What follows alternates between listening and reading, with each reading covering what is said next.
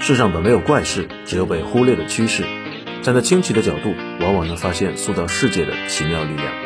蜻蜓 FM 的听众朋友们，大家好，欢迎收听有意见，我是 Chris，快和我一起解码这个奇形怪状的世界。哎，不知道你们喜欢看什么样的视频啊？反正我呢，特别喜欢看印度街头美食视频。这不是反话哦，我是真心喜欢印度菜里的各种死亡玛莎拉。玛莎拉就是混合香料的意思，有点像我以前吃食堂把番茄炒蛋、麻婆豆腐、辣子鸡外加京酱肉丝全部都混在一起，然后把它们搅成妈妈都不认识的样子，那闷一口超级的上头。后来呢，我结识了一些印度的朋友，发现自己对美食的理解啊，跟印度菜不谋而合。哎，虽说形式上稍微有点欠缺啊，过于干净卫生，没有把手给腌入味儿，但是一把拿捏住了精髓，那就是上头。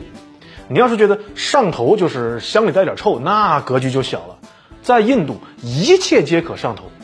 比如说瑜伽里面的尖倒立动作，是为了让生命的精华，也就是精液啊，倒流回脑部。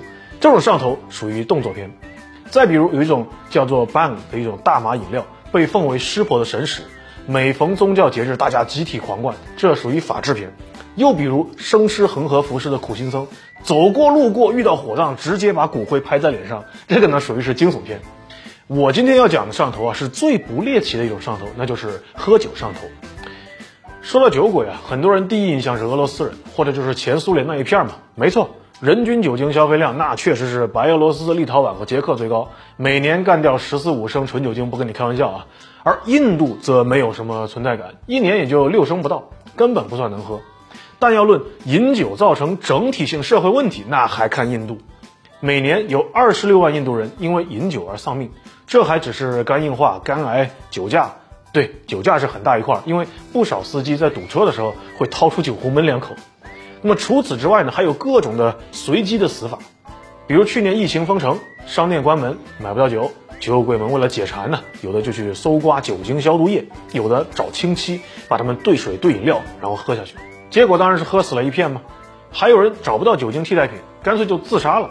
更奇葩的人则选择喝蛇毒，有人被毒瞎了，还有人把自己喝成了毒物，血液里面的蛇毒水平足以毒死健康人。那相比之下啊，假酒中毒反而是一种比较没有创意的死法。假酒在印度实在是太过泛滥，占了百分之四十的市场，每年都会死个千八人，毫无悬念。比较恶劣的中毒事件啊，经常一次性带走一两百人。这些案件的罪魁祸首往往都是甲醇，工业上拿来做防冻剂的。人体摄入十毫升足以致盲，三十毫升基本没救。而之所以这些酒掺有甲醇呢，是因为很多私人小酒坊呃去酿酒，对除甲醇这个技术活他把握不住，蒸馏不足就会残留甲醇，太过头又损失酒精，所以实操当中啊，他们往往就很随意啊，生产的烈酒里面的甲醇经常超标。更黑心一点的商贩，直接拿工业酒精勾兑假酒，那更是富含甲醇，约等于卖你稀释毒药了。我们经常说，抛开剂量谈毒性，那是耍流氓。这个道理呢，印度的酒商和酒鬼们都懂。一边他只想挣钱，只要喝不死你，往里面掺杀虫剂，提升烈性，那也不是不可以。一边但求一醉，明知买假酒，还是抱着侥幸的心理买，赌一个幸运值。那么，为什么印度人灌起黄汤来这么不要命呢？因为烈酒、假酒的主要消费群体是底层的穷人，和自己的健康比起来，他们更在乎钱嘛。真酒太贵了，喝一瓶搞不好好几天的工资都得搭进去，根本就喝不起。中国工友带来的白酒虽说是永远的神，但两块人民币一口，引得大家排队抢购，平摊下来每个人也就喝上一两口。而印度国产的假酒平易近人的多，九毛人民币一升啊，对钱包很友好，那供应又很充足，可以喝到撑。但实际上，穷人不喝酒才是印度自古以来的常态。尽管印度早在前吠陀时代就学会了酿酒，可自从雅利安人带来了种姓制度，苏摩酒被婆罗门里的精英拿去搞祭祀，和迷幻药一起成了人神沟通的媒介。占人口绝大多数的低种姓自然是碰也不配碰的。所以，印度的中下层社会啊，从未形成大规模的酒文化，人们只有宗教节日才喝一点酒，喝的人也一般也都还是中老年男子。但那个是过去啊，自从进入二十一世纪以来，印度的穷人、年轻人，包括妇女，他们的酒精消费都在急剧增长，大家突然就爱上了喝酒，这算是阶级平权做得好，还是人民醉生梦死没得跑啊？其实有几点，首先是庞大的需求，印度目前大约有四点五亿流动人口，占全国劳动力的百分之九十二，他们脱离了家乡的熟人社会，去其他邦打工，往往都从事高强度的体力劳动，建筑工人、农场工人、人力车夫等等等等。那么此外呢，还有大量失业的年轻人。印度近年来文凭泛滥，却没有足够的制造业提供就业，第三产业更希望留下软技术和经验丰富的老员工，所以许多青年要么就被裁掉，要么只能从事低薪零工。这些人就发现，现实生活中的社会和经济地位都无从改善，只能追求精神慰藉。然而，印度除了歌舞电影，还算性价比比较高啊，大众精神文明产品十分的匮乏，蠢蠢欲动的心灵拿什么去填充啊？别填充了，灌醉最简单。然后就是充足的供应。印度人在殖民时期养成了喝威士忌的习惯，是世界第一大威士忌生产国和消费国。尽管印度的威士忌拿到欧洲是不能叫威士忌的，只能叫烈酒饮料，因为它不像苏格兰威士忌那样用大麦，而是用生产蔗糖的副产品糖蜜发酵蒸馏，再用谷物调味。印度本来就粮食不足，用谷物酿酒争议很大。但它作为甘蔗种植大国，蔗糖多到可以补足粮食不足造成的热量缺口。这样一来，酿酒的原料就便宜到不要钱嘛。最大的印度威士忌品牌 Officer's Choice 年销量可以达到几亿瓶，是全世界最畅销的烈酒。本来啊，如果没有印度政府出现啊，这是一个供需两旺、有机生产的产业故事。但印度政府的介入，使酒走上了另一条路。众所周知，印度是一个宗教国家，其中伊斯兰教、锡克教都严格禁酒。印度教虽然不硬性规定啊，但是它提倡禁欲。从道德上否定了纵酒狂欢。受宗教的影响，印度把禁酒写进了宪法。它的第四十七条明文规定，国家应该努力推动禁止酒精饮料。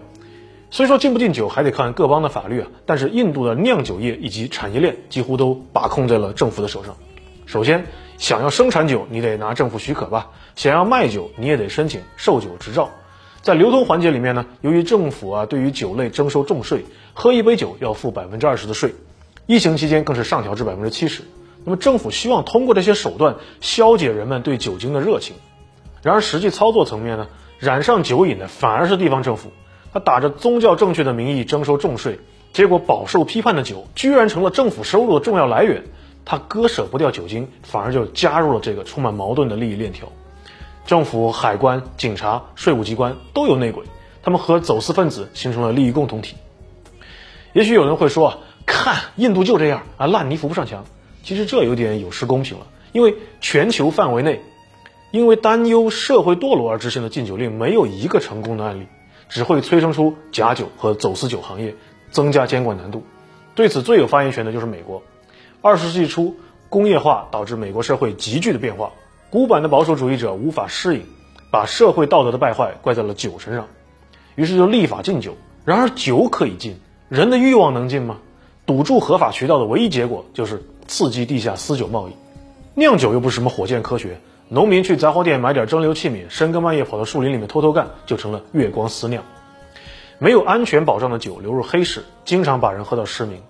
后来美国政府看到法律不管用啊，就搞出了更骚的操作，直接提高了工业酒精里面的甲醇含量，并添加了苯、水银等一大串剧毒物质。知道你们拿工业酒精提纯，我直接给你原料里面投毒，让你没喝死先吓死。吓得住人吗？吓不住。美国用尽了各种手段，都无法阻止成千上万的人死于饮酒中毒。那么上世纪初的美国，五六十年代的日本，八九十年代的中国，都经常出现假酒喝死人的大规模恶性事件。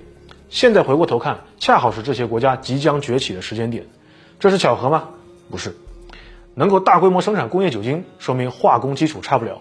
那么还意味着什么呢？你想啊，如果大家完全的一穷二白。人们首先关注的只会是如何填饱肚子，而不是胡乱花钱买酒。而在一个经济发达了、法律健全的社会，大家也不会贪图小便宜去承受假酒带来的风险。只有在不穷不富、中不溜秋，而且监管教育都比较欠缺的阶段，老百姓才会拿手头为数不多的闲钱去买廉价酒水。许多人调侃印度只有一亿人啊，其实就是说大量底层人口的生活水平根本无法让他们奢谈尊严。在金钱、生命和欲望之间，他们选择少花钱、多赌命去满足欲望，追求上头嘛。如果有一天我们再也看不到印度假酒毒死人的新闻，那他大约已经从喝不起酒起步，经过了喝假酒的阶段，进入了喝得起真酒的时代，那就真是印度人的命也是命了。你看我现在就吹三哥，等到他崛起的那一天，我就是老粉了，就和现在关注我的你一样，排面嘛，总会有的。